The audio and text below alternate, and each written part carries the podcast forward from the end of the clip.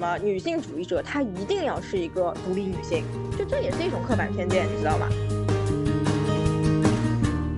啊，所以我觉得其实现在很多女性主义在对抗男权的时候，把这个男权跟男人画了等号，这个点我是我是觉得有点问题的。就是女性也开始就用功利来切割自己的人生了，现在发现男人都是累赘。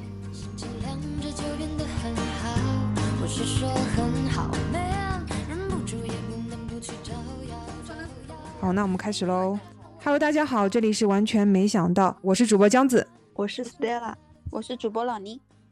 嗯，今天我们请到了之前跟我们有过对谈的小朱老师，欢迎小朱老师。Hello，Hello，大家好，我是小朱。Hello，Hello，好的。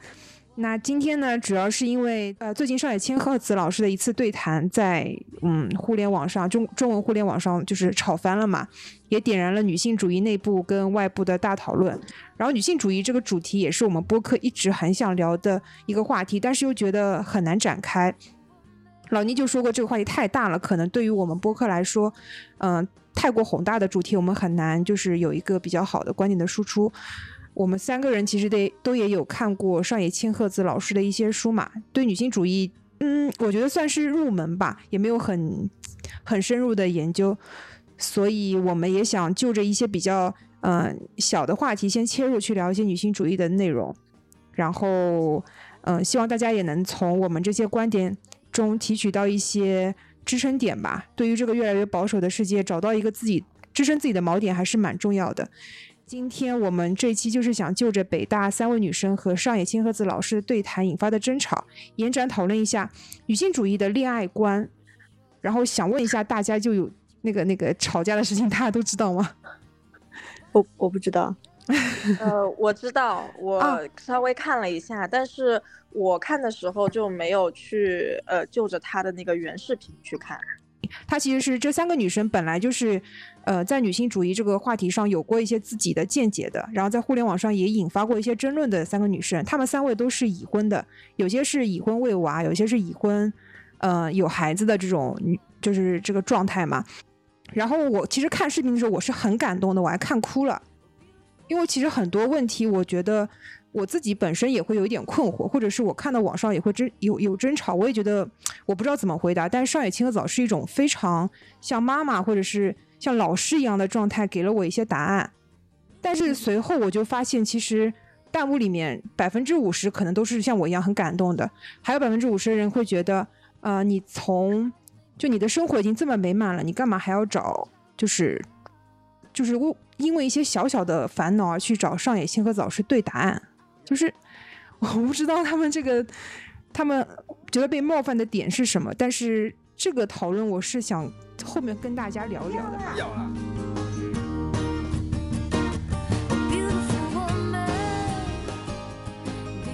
但是一开始我想先问一下大家，就是觉得女性主义和喜欢男性这两个点有冲突吗？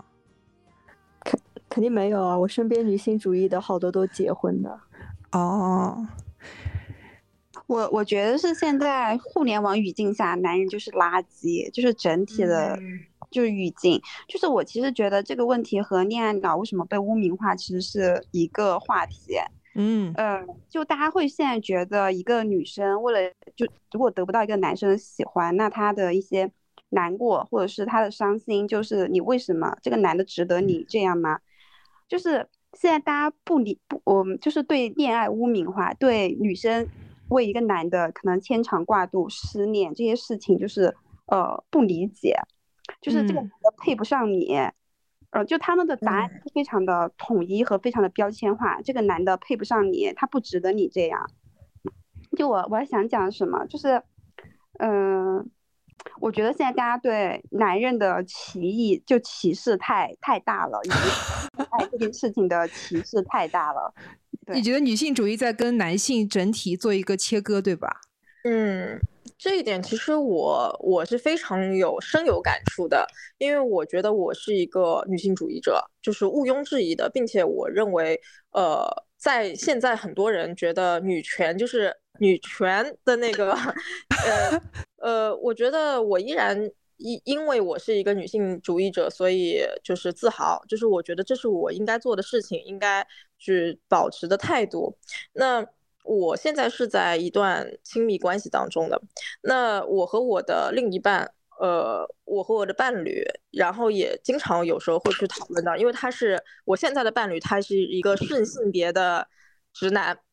对他是一个顺性别的，呃，顺性向的直男。然后我们经常会讨论到，就是男女的关系，以及说我现在看到的男女不平等和他眼中的一个男女关系，我会得出一个结论，就是为什么现在不管是互联网上也好，或者说是互联网，其实代表了很多人他们内心的那个那个，就是不管是你是被影响的，被社会影响的，或者说是呃自己去因为读书阅读，或者说你。工作了，然后得出的很多经验，它其实是一个阶级矛盾。就我觉得男女之间的矛盾，嗯，它就它是一个弱势群体，然后向他的上位者去挑战的，去想要革命的一个必然的情况。所以它会出现很多非常极端的女性主义者。就这些女性主义者，因为他们呃需要极端的方式去展现自己的力量，嗯，然后才能。就是有时候他就是需要暴力的，嗯，就可能在很多时候，在对话已经没有作用的时候，就对于很多极端的女性主义来者来说，我既然不能跟你讲道理，那我就要以暴制暴。啊，这是一。个怎么说呢？我是我觉得它是一个必然的情况，就是我觉得这有问题，但是。它依然会发生，就这在所有的阶级矛盾中都会发生。所以为什么说大家对于恋爱污名化这件事情，在女性主义者身上，然后会引起这么多的轩然大波的讨论，就是因为女性开始对于恋爱这件事情，因为女性掌握了更多的经济，然后掌握了更多的资源，她们现在开始独立了，开始觉醒了，就是她往上走了，她有了资源，她就开始功利。嗯，这也是没有办法避免的。哦，对我非常同意小朱老师用的“功利”这个词。呃，就我觉得现在女性的世界会，比如说搞钱最重要，就是是非常就是呃以功利为导向来衡量所有的一切。那呃恋爱就会显得是阻碍你人生前进的东西。对，就是对，是的，嗯，是，就是女性也开始就用功利来切割自己的人生了。才发现男人都是累赘，好酷哦！嗯，就是你其实相当于我，我觉得它也是一个必经的过程。但是我觉得它其实和当时南京男人可能十年、二十年、三十年前、四十年前的男人，他们对于婚姻关系的功利是一致的。嗯，就他要找一个老婆，然后他要这个老婆帮他在家里解决他所有的家事。他要还能带得出去，能够为他的事业有助力，能成为一个贤内助。当然，我觉得“贤内助”这个词本身其实就是对女性的一种治国。但是现在的对于现在的女性来说，就是很多把恋爱功利主义的这些女性来说，何尝不是呢？要找一个温柔、漂亮、听话的弟弟，反正我自己赚钱我自己花，他只要能够给我提供情绪价值就好了。他想让我求我别的东西，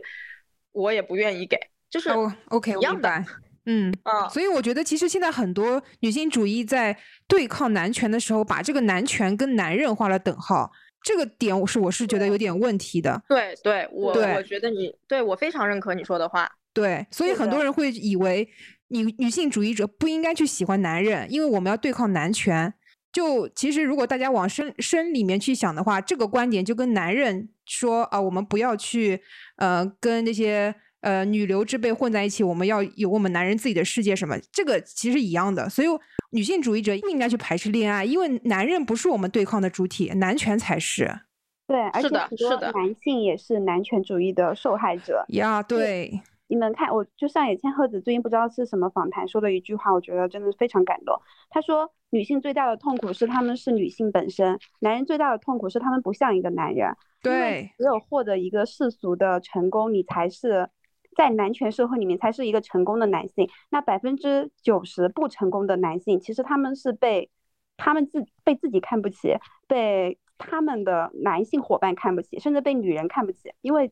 就经常会被骂嘛。你怎么不像一个男人？对，这句话就是一个男权社会对男性的一个压迫，你不像一个男人，但你从来不会听到说你怎么不像一个女人。对，男权社会的主体不是男人，是强势的男人。那如果你一旦作为一个弱势的男人，你在这个男权社会也是被霸凌，也是被剥削的。对，没错，没错，而且我我觉得还有一个点就在于，就是因为很多男性，因为因为其实世界是很残酷的，包括社会也是很势利的，可以这么说吧，嗯，就是资源往往集中在最高的那一群人当中，金字塔尖尖的那群人，他们掌握着最多的资源。那么对于他们来说，这个世界其实就是一个买方市场，我我嗯我强，我定价，我定我去定义每一个人的价值，我去定义女性的价值，我去对于定定义男人的价值，我去对应呃定义各种比如说底层人民的价值，我去定义中产的价值。那为什么一直以来这个体系就是到了这么久都没有变过，直到现在最近几十呃大概十几年才开始有变化？因为以往掌握经济主导的那群金字塔尖尖的人都是男人，他们一定是趋利避害的，他们一定是嗯找到自己最大的利益。现在很好的一个点就是说，为什么说女性经济独立才是女性能够拿到权利平等的第一步？因为我们有了经济的时候，我们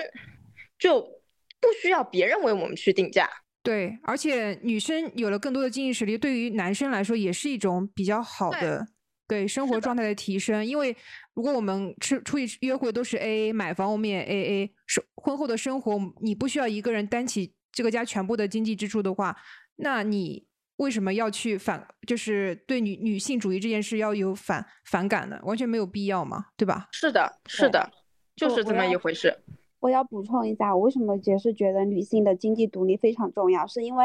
我上周末去看了一点中国通史。其实刚开始是母系氏族社会嘛，那为什么母系氏族社会会向父系氏族社会转变？是因为刚开始母系氏族的时候，那个工具它还没有被开发，所以呃，其实女女性在家，比如说养猪，然后去摘果子是收益比较大的。男性去狩猎，他们基本上狩猎不到什么，所以男性的地位比较低下。那父系氏族社会是因为那个工具，就是那个那些。呃，就工具解放了男性的生产力，所以他们占据了更多的生产资料，更多的呃呃，反正就占据了更多的生产资料之后，男性才变成了，就他们才开始了男权，然后才开始嗯了私有制，然后才开始了阶级，所以它本质上就是经济基础决定上层建筑，是经济的流转，然后决定了说我们这么多年来说，为什么这么多呃权利，这么多财富都是被男性掌握。对，我嗯，就觉得钱对女性来说真的非常的重要，包括这几年女权起来，我也是觉得，因为女性她们手里有钱了，嗯，对，嗯，是的，并且就是包括现在整个呃，不管是从就是人类的一个文明的进程来看，就是不再需要像所有的事情，比如说最重要的事情是由男性完成的，因为呃以前可能大家都还在拼劳力、劳动力，就是就是啊体力体能，对吧？但是现在包括呃我们也知道 AI 呃现在就是如嗯此的进步，那可能以后像生产。执行这件事情，就是有很多方式可以去替代人力了。那这个时候就是拼脑子的时刻了，就拼想嗯法、拼脑子。那其实女性在这一方面，她是没有天然的弱势的。嗯反正这一期让我想到之前奇葩说一个辩题，就是说，呃，如果你的另一半反对你养宠物，那么你会选择把宠物送走，还是跟恋人分手？嗯，你有记得这道题吗？有，我记得，对，然后当时刘晴的那个观点是让我还蛮启蛮受启发，就是我从来没有想过他说的那个观点，就是他说现在这个社会能有这样一道辩题，让他很感动，因为现在是一个不确定的社会嘛，就是一般人都会选择宠物，要留下宠物，因为宠物他们会觉得是让他们可以确定他一定会对我好的。嗯，但是如果我选择男人，这个风险就会很大。对，对，所以他说，在现在这个社会能还还能有这样一道辩题，就让他觉得非常感动。但是他的观点是说，是说我们现在人类可能就是害怕去承担这样的风险，所以我宁愿选择一个确定的东西。啊，对，他就完全把我的思想打开了。对，我觉得的确是这样，就是现在大家都害怕，就觉得我如果选择男人，就我可能会风险很大。对，然后什么都没了。我选择宠物，它最起码我能知道它一定会对我好的。哦，所以最近不是有很多那种什么杀妻啊、碎尸啊这种案件嘛？下面就有很多人的观点是啊，不要下嫁，或者是不要搞男人，什么碰到男人会变得不幸什么的。其实大家也是在不确定跟确定之中去做个选择。呃，我可以分享一下我最近就是最近有一搞男人吗？情感问题，然后我就看去看李斐 的书，叫《什么样的爱值得勇敢一次》。就我自己觉得，我已经是一个对自己很坦然的人了。但是我在微信读书打开这本书的时候，还是要点那个私密私密阅读，你们知道吧？我觉得很羞耻，要是被我的朋友发现我在读这本书 简单说，就是我觉得我我现在感觉就是一个三十岁的女女性开始憧憬恋爱，就我自己觉得是好像是我自己觉得是有点羞于启齿。但我觉得可能和斯黛拉讲的那种就是爱嗯，它太太有不确定性了，只有勇敢的人才能谈恋爱嘛。那。爱情加上男人这两个，就是就互相拉低对方三十分的两个问题吧，所以就大家就还是就大大环境下就说你还是不要搞恋爱了，就有什么回报呢？嗯，哎，我我其实对这件事情，呃，就是因为我呃我一直在恋爱。就是我从 我对我是一个恋爱史非常丰富的人，我几乎就是空窗期就很短，就我可以一直去反复的去爱。就其实我会有一个想法，为什么女性在择偶这件事情上，或者说或者说在恋爱这件事上这么的谨慎？就这个对，就是你们有没有发现，就男性其实一般不太会，就是包括我之前听过一个说法，包括我身边啊，我身边有很多优秀的女性，她们其实都是单身。就比如说老年，对，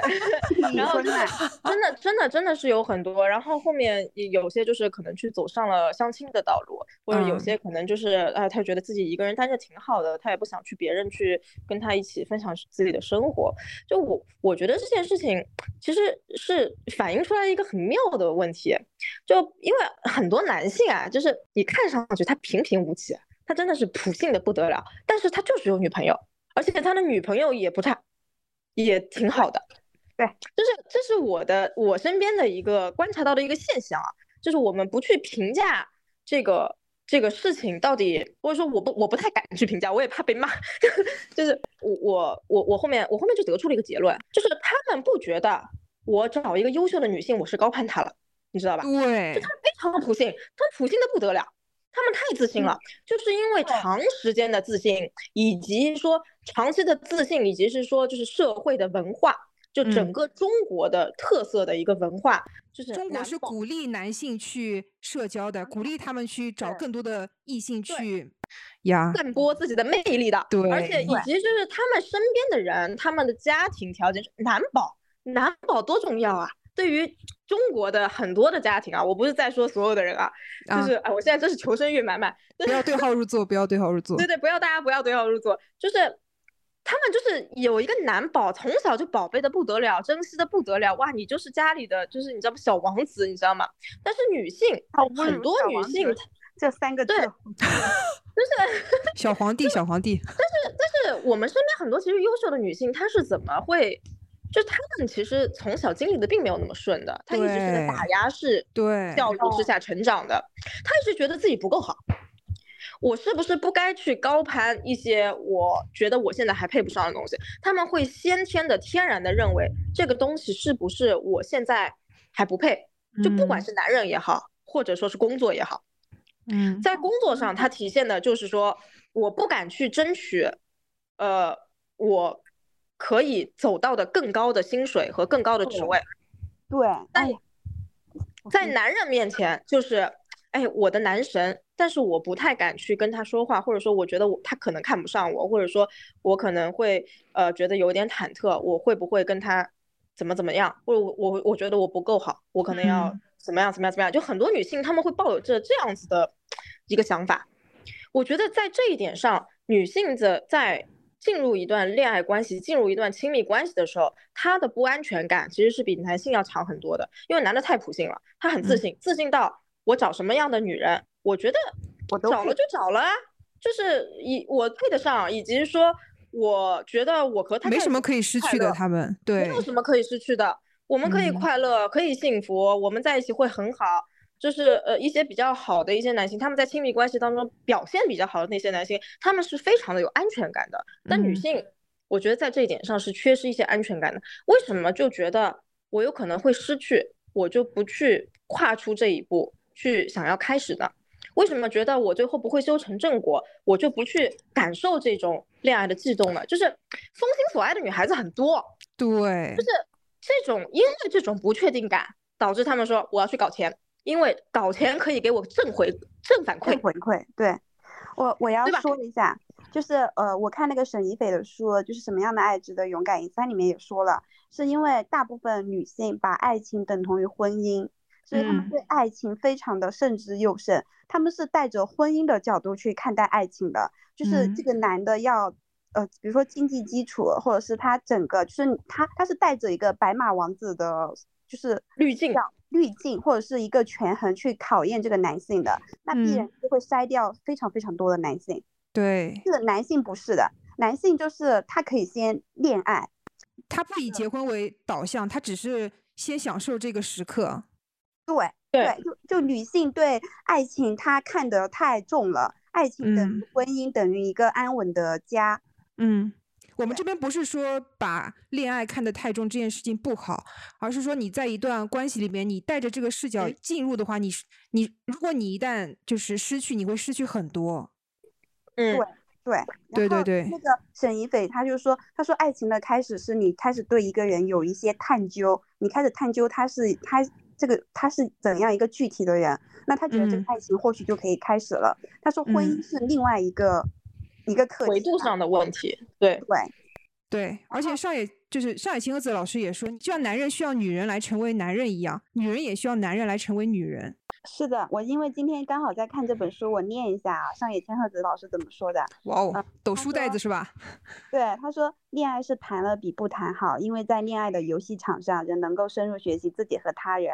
恋爱会帮助我们了解自己的欲望、嫉妒、控制欲、利己心、宽容和超脱。恋爱是斗争的平台，你要夺取对方的自我，并放弃自己的自我。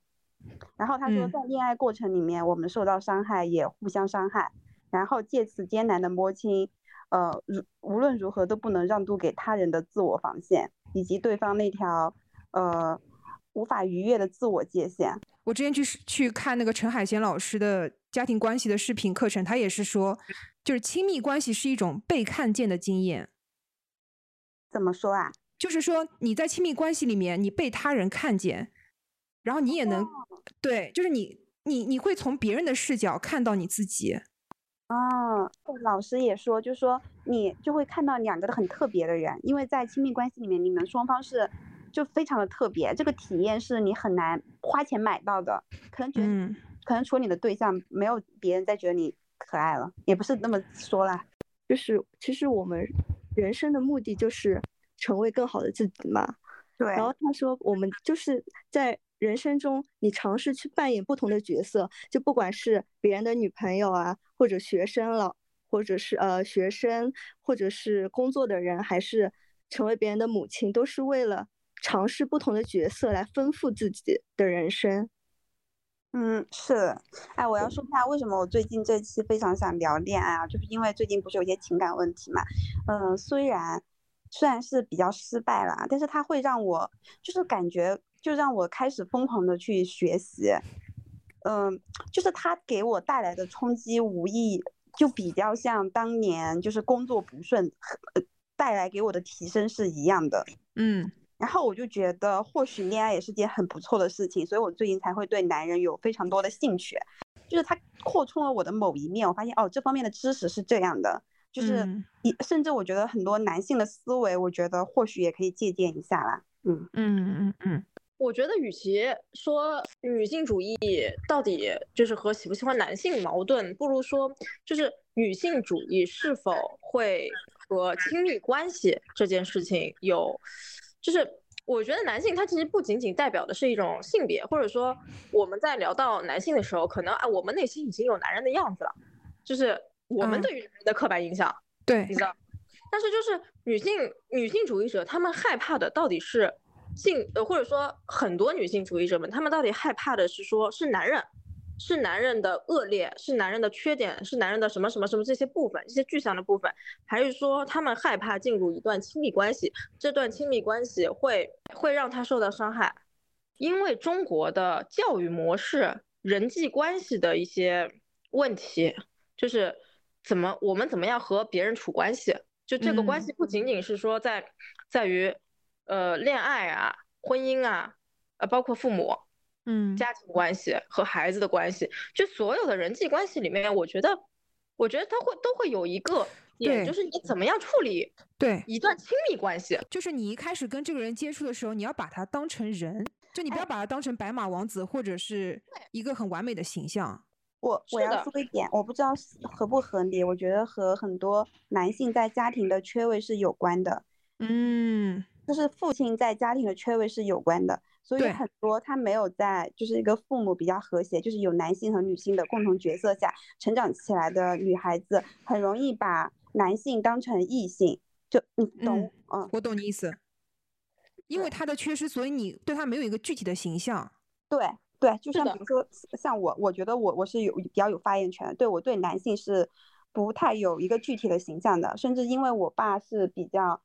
嗯，我爸有一点家暴啦，所以导致我喜欢的男男生那那一类型，他们都是没有很多男性特征的人，都是男性里面比较阴阴柔一点的男性。嗯，我也是，我也是。嗯，男性的学习可能是通过偶像剧或者是。童话书，所以他才有了白马王子的这个设定。而且我觉得，就是从小啊，呃，我觉得男的为什么能那么自信？我觉得他投注了父亲和母亲，就你爸你妈对他的，就对自己人生的所有期待。就比如说我我妈投射在我身上的期待，她小时候最爱给我说的就是我嫁到谁哪家哪家去，我不会做饭，我被我被骂怎么办？就他对我人生的投射还是去继承他的那一部分。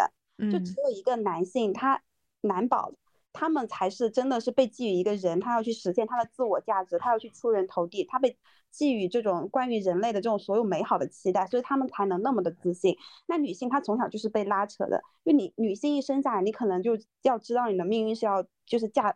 成为一个妻子，对，哎呀，我要哭了，成为一个母亲，嗯，成为一个女儿，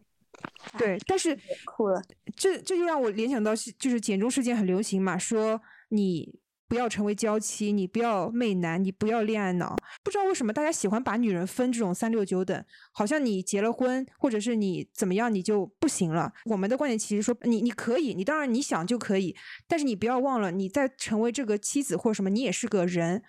就你有你要有一个自己的观点，你要在这个家里面和你的丈夫或者是你的呃小孩，你们是一样的平等的地位。就是这个，你本身你再是妻子女儿。对对，而且我觉得，嗯，我我觉得这个点很好的，就是在于当女性她们在被标签化，或者说女性在被不仅仅在被男性异呃这个性化，她也在被女性异化。嗯，对，就是为什么女性主义者她一定要是一个独立女性？就这也是一种刻板偏见，你知道吗？对，我也觉得刻板的，就是为什么所有的女权主义者、女性主义者，她们一定是要那个样子活的？就他一定要强大。然后一定要呃有钱，一定要有闲，一定要精致，然后一定要就是，呃，能够呼风唤雨，能够就是想要的，就是自己全部都能。这也是一种霸凌哎，我觉得。对对，你这也是厌恶自己作为女性的一部分，厌恶自己子宫，厌恶。对。就是因为有很多的家庭主妇是会被女性主义喷的，就是他们会觉得你去做家庭主妇，这这个就是一件非常不女权的事情。但其实我我我我觉得，就这件事情，它是被男权洗脑的。就是为什么你认为女性一定要是一个在男权世界里面被规定的强大的标准，她一定要超越了男性。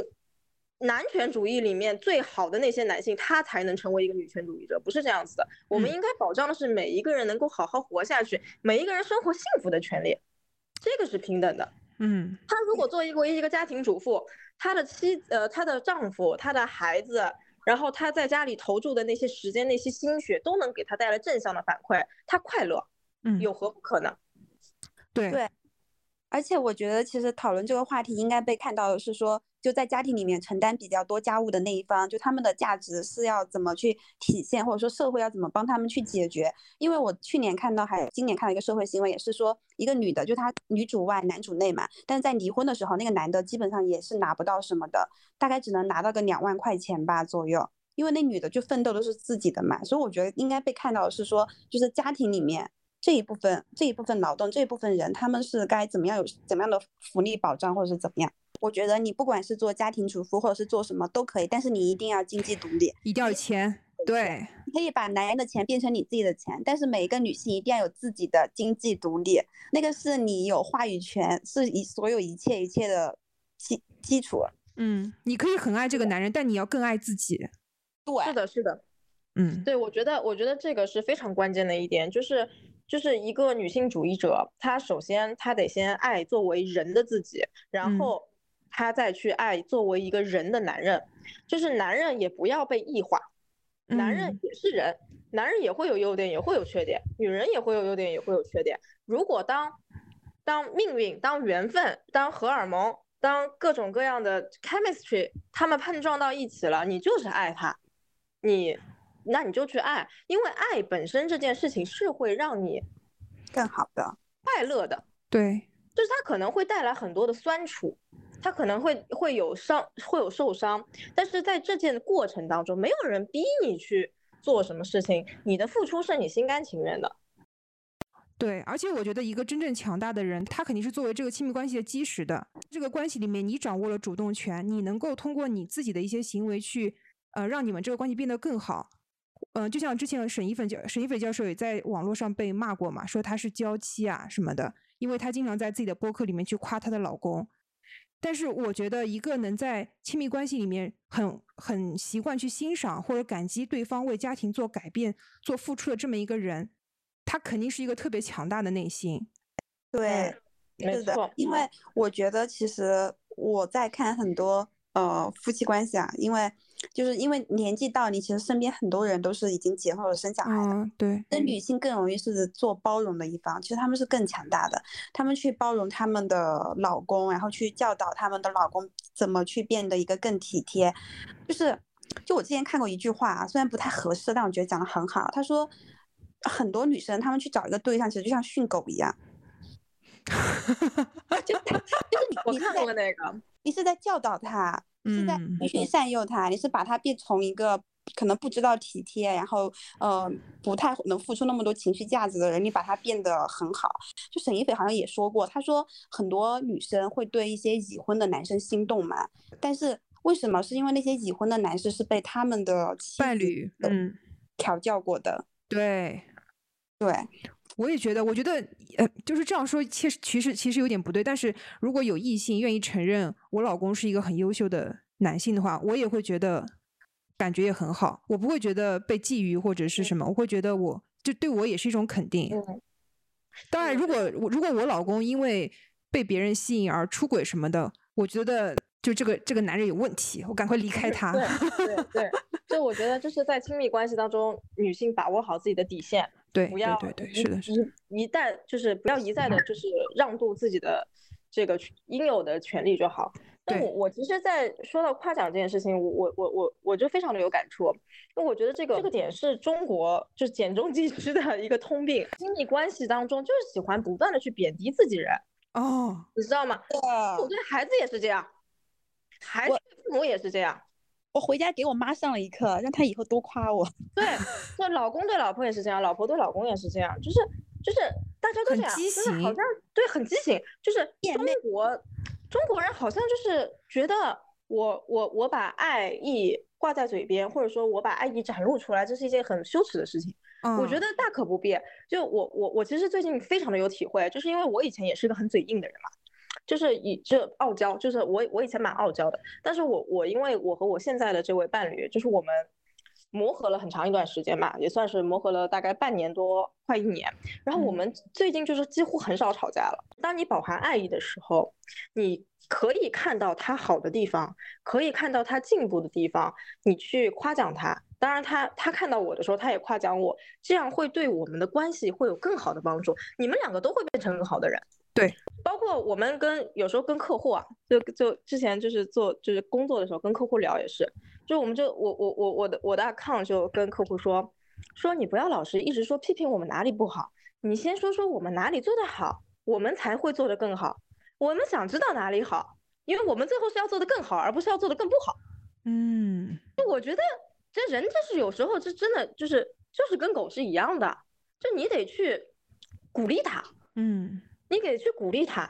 然后他才知道，他才会有动力去做，而不是说啊你这件事情没有做好，你为什么今天这样做？你为什么今天要惹我不开心？为什么怎么怎么怎么怎么样？好，你每天对他的都是抱怨，然后每天对他的都是数落，就是。他就慢慢的就不愿意去进步了，你知道吗？就他失去了这个欲望，就我好像从来得不到你的认可，从来得不到你的满意。我跟我妈之间就是这样的关系，我们的关系是我觉得整个东亚世界吧，都是把我对他人抱怨当成是我们亲密的一种证明。就我跟你关系好，我才对你怎么怎么样。对，我觉得这真的很畸形。嗯，确实。就包括我，我现在看个综艺啊，就看个《种地吧少年》，里面全是指手画脚，就大家都是疯狂的教对方怎么做人。嗯但是，呃，就因为我最近和我领导聊天嘛，他就说我最大的问题是太爱在自己身上找问题了。我觉我觉得我还蛮感谢他这句话，他就是他有点点醒我。然后我觉得，呃，首先可能是我自己的家庭环境，还有一一个是我觉得也是我作为女性的，就是双重属性吧，就我很爱在就自己的身上找问题。这个是不是俗称 PUA 自己？对，就很爱在 PUA 自己。我觉得其实是和这种就是这种批评的这种环境是是有关的。就我觉得嗯批评别人的人，可能他也是在这样的环境里面长大的。就我觉得中国的爱太需要一些温润的滋养了，而不是很迅猛的，就是我为了你好，你怎么样才能更好？他需要更柔缓一点，大家能再 peace 一点，再快乐一点，然后在这种爱的滋养里面，其实我觉得会都会更好。我觉得嗯中国人从小，或者说就是整个，呃，这这几十年来，就是呃一个就社会的风气也好，或者说是我们的文化也好，因为我们很羞于将爱说出口，所以我们其实接受到了很少的爱的教育，就是对，而且我觉得爱和你接受到爱的教育和你实际生活是脱离的，就是你该怎么去在你的生活里面去爱，是没有人教你的。嗯对对对，他只说爱是伟大的，是无私的，但是对他不教你怎么运用。但我觉得像就很好，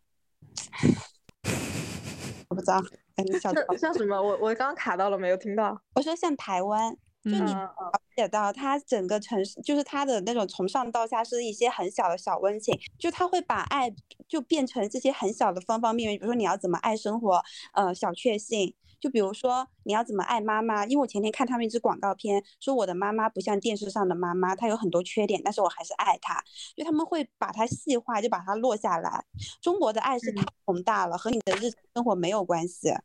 对对说起这个，我就觉得我跟我妈不是经常吵架嘛，我觉得就是因为，可能就是从小啊，就是电视里总是宣传那种妈妈是无私的，为了小孩什么都愿意付出的，然后我就觉得我的妈为什么就不是这样对我？哦就，是我会被洗脑，我就觉得妈妈就应该无私，但是我妈又是属于她也挺为自己考虑的，所以哦我就会觉得我妈这样不对，我就会觉得会跟她有落。差，对，对，嗯嗯，我觉得啊，就是我们呃，可能古人或者说以前就是很多受到很多高等教育的人，他们读圣贤书，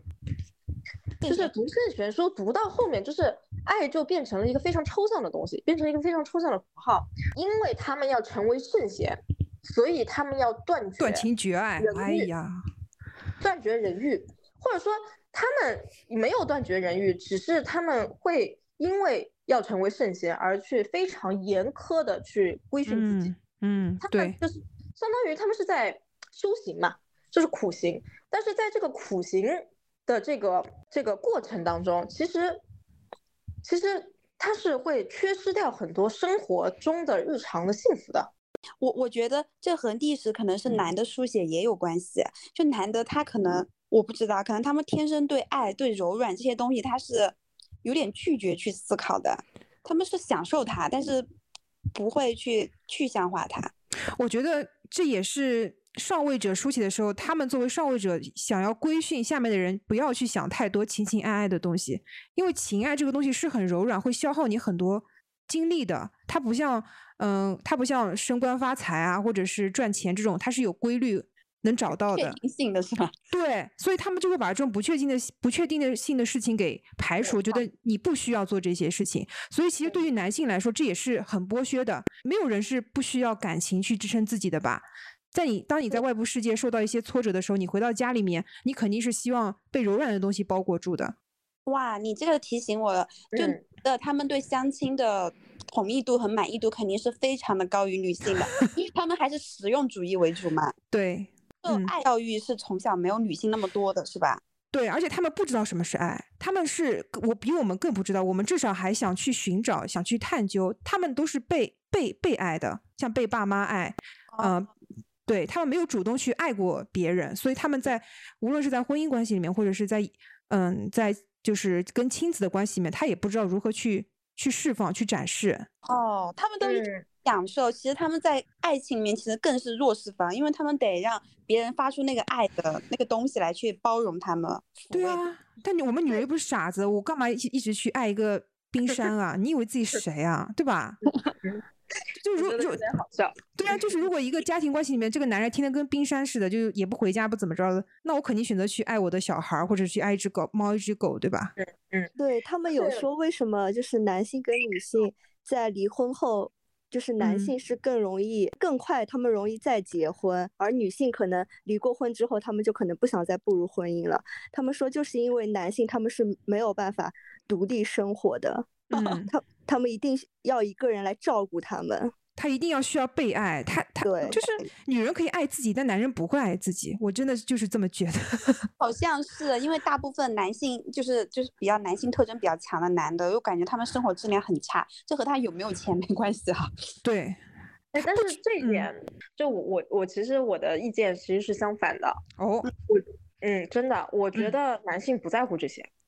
哦就是我遇嗯到的大部分男性，就是他不会去研究这些情情爱爱，他觉得我的生活当中没有这些情情爱爱的也没什么，我日子过的就是这个生活质量差也没什么，就是无所谓，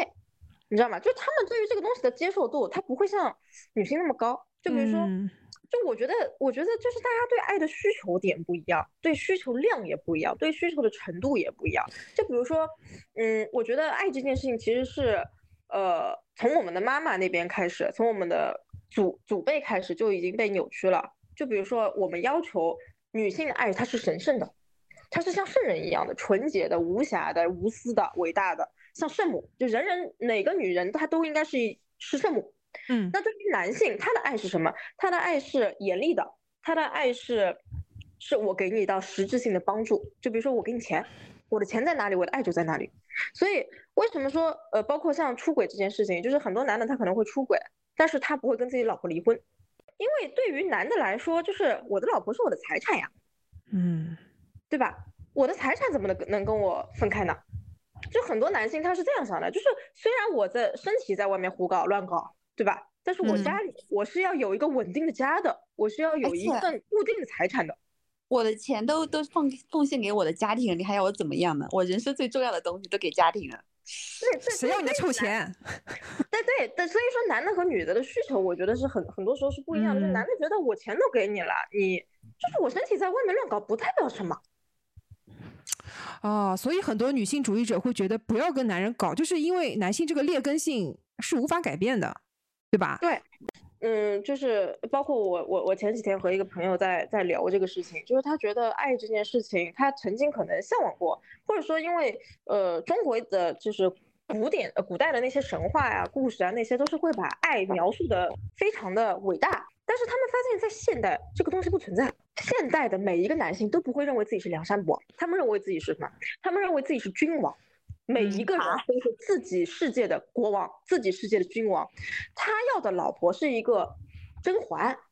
他要的老嗯婆是一个皇后，一个有才智，能把家里的财产谋划好，能够给他的子孙后代去庇庇护的一个合伙人。嗯就是他在选择婚姻关系的时候，其实已经选择了他的财产的延续，可能他的身体依然需要新鲜感，嗯，他依然需要美色，他依然需要呃性，他依然需要很多很多其他的一些刺激的东西。那这个时候他就不出轨。哎，对，Stella 来说说。嗯，说什么？我不知道我最近的感受吧。嗯，好。感觉就是，我觉得我之前也有被网上的一些言论洗脑，就是感觉那种男人无用的这种观点吧。但是我觉得最近这段时间，我就是自己身边的例子啊。嗯，我自己感觉其实可能，我觉得我以前真的想法还是比较极端，当然也没那么极端啦。只是因为看到身边最近就有看到身边一些好的例子，就有感觉到男男性还是有给我身边的女性朋友带来一些好的作用的，像是像是我妹妹，她其实以前就是我妹妹是一个个性还蛮就是蛮有蛮有主意的那种。呃呃，另外一个妹妹就是她是一个，就是像之前也在学校里有被同学孤立过啊这种哦，然后个性也比较内向嘛，然后她现在交的那个男朋友就是会，就是在我妹上夜班的时候给她点外卖，跟她说你一定要吃饭，不要老是想着减肥，然后我妹身体不舒服还会陪她去医院看病，虽然说可能感觉是。男朋友应该做的事情，但是，就是我在我看来，我就觉得哦，有这样一个人，现在可以陪在我妹妹身边，这样帮她，我就觉得真的还挺好的。就是如果没有这个男朋友的话，就可能其他的朋友可能也想不到要这样去照顾我妹妹嘛。嗯。但是就有这样一个人出现之后，我就觉得哎挺好。然后像另外一个就是我一个同事的例子，就是像我以前同事。她上下班可能就是自己坐公交车嘛，这个好像就比较物质一点。然后现在就是有了老公之后，老公就会每天开车帮她接送。哦，对。然后像之前因为疫情嘛，就帮她接送。后来疫情好了之后，然后又变成她自己。上呃坐公交车，然后他就自己也在那边抱怨说想买车了。我说你之前公交车都能坐，为什么现在就不行了？他说因为坐车就是坐老公开的车习惯了，就是说由奢入俭难。嗯，对，所以我就觉得这还是可以带来很多积极的作用的啦。嗯，对，觉得你你看一个人，他或者说呃看你就不管你呃外人怎么看你们之间的就是。日常的就是相处的模式或怎么样，就你只要看你的这个朋友他有没有变好，他只要是因为这一段关系，他本人自己状态变好了，变积极了，变阳光了，或者说他呃每天快乐，我觉得这就是一段好的亲密关系，就这段关系一定是滋养到他的。嗯，对。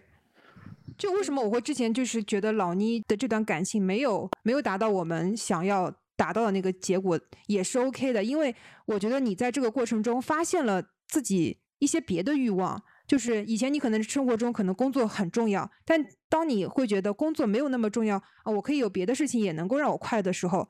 这也 OK 啊，就让你快乐就行。啊，对，我感觉我。呃，最近的一个感情问题，他倒好像也不是说就快乐也是有嘛。他让我感觉到，我可能在付出我的爱的时候，我的爱也是有一点灰度的，就是有一些有很多我自己的，呃，就保护自己，我可能也做不到像呃江子那样，就是因为我觉得你的爱是就比较温暖的那种嘛。比如说你可以去照顾别人，就是我觉得我在付出的时候还是会考量，还是在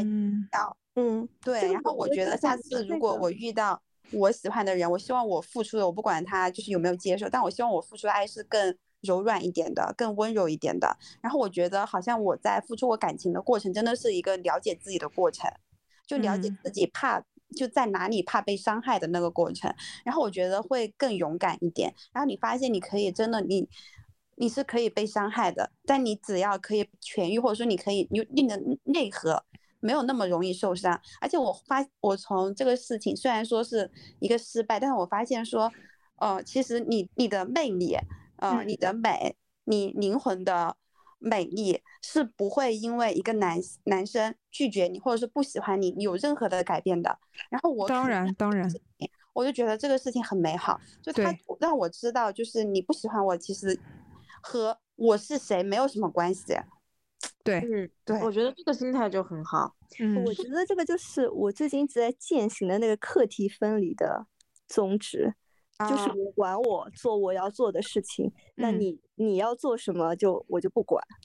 对，不要因为呃这个人不是对的人，或者是一个不好的感情而怀疑自己，你没有问题。嗯是人和人的关系比较复杂而已。而且我我其实还有一个，就是对于很多可能没有怎么谈恋爱，或者说谈恋爱经验比较少的一个人的一个小建议，就是多谈谈恋爱。就是不管是 这这，我我是说真的，就是因为我在生活上是比较顺的，生活和工作都非常的顺，但是我嗯唯独在感情当中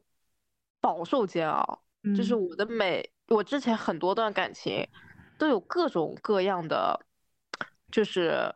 嗯问题，然后麻烦，然后我我会发现，就是因为我在亲密关系当中经历了这么多的变化，然后这么多的可能或多或少好的或者不好的那些东西，才让我完整了我自己。我我会觉得就是不要去功利的去看感情，它会能带来什么，就是不要去计较感情的得失。就比如说你找了这个人，你跟这个人最后没有走到一起，你会觉得这几年浪费吗？你不浪费的，你走的每一步都算数的。而且你觉得自己浪费的什么青春，这种也是男男权加注于你的。女性的青春可以一直到八十岁、九十岁，不要去想青春没了。是的，就不要去想这些事情，就这些事情是你自己给自己找到的烦恼，反嗯而就是你去沉淀下来，你在这段感情当中你获得了什么？你获得了一个教训也好，你获得了一个警示也好，或者说你获得了对自己的更加的了解也好，或者说你获得了就是快乐、幸福也好，就嗯是那些碎片化的那些时光，你把它拼凑起来，最后再去想说衡量说这段感情到底教会了我什么，它一定会教会你一些事情。这个经历不是无用的，就不管你是和一个人谈恋爱，谈到了好多个阶段，对吧？有嗯激情的阶段，然后你们享受彼此的那种身体上的吸引力的阶段，你也得到了快乐，你也得到了愉悦。然后或者说你到后面争吵磨合期的阶段，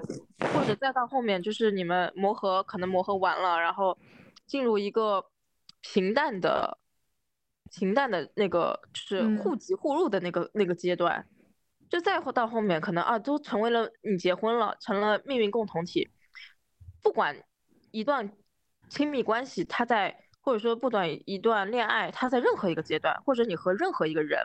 在一起，都不是浪费的。就算你嗯碰到了一个渣男吧，你碰到了一个渣男，或者你碰到了一个什么什么，你也得到了一个教训，他也教会你东西。所以不要惧怕感情到来，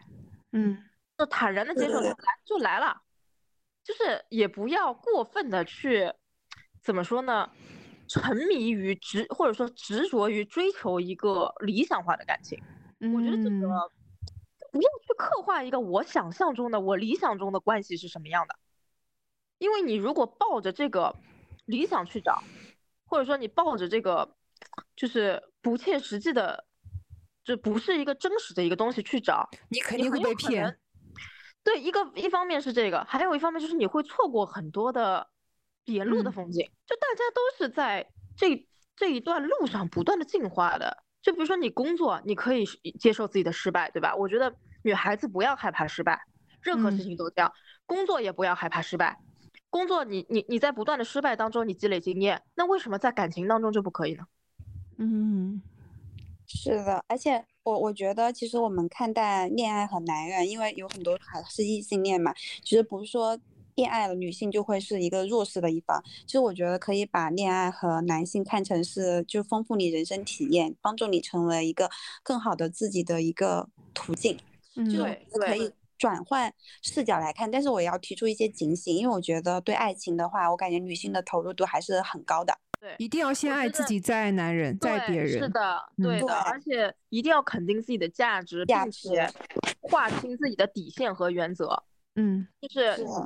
你很有原则、很有底线的时候，你就不太会受到过分的，就或者说不太会受到过分的打击。嗯好的，那今天我们就谢谢小朱老师，然后我们聊的这一期女性主义的恋爱观，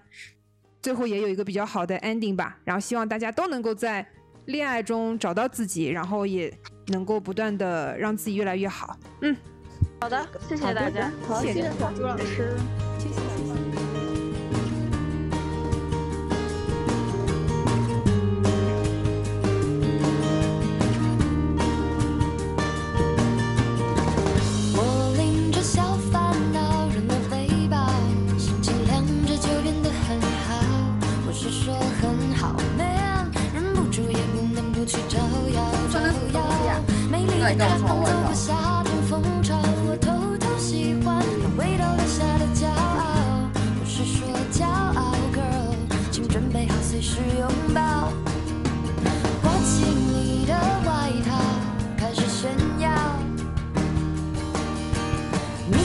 光的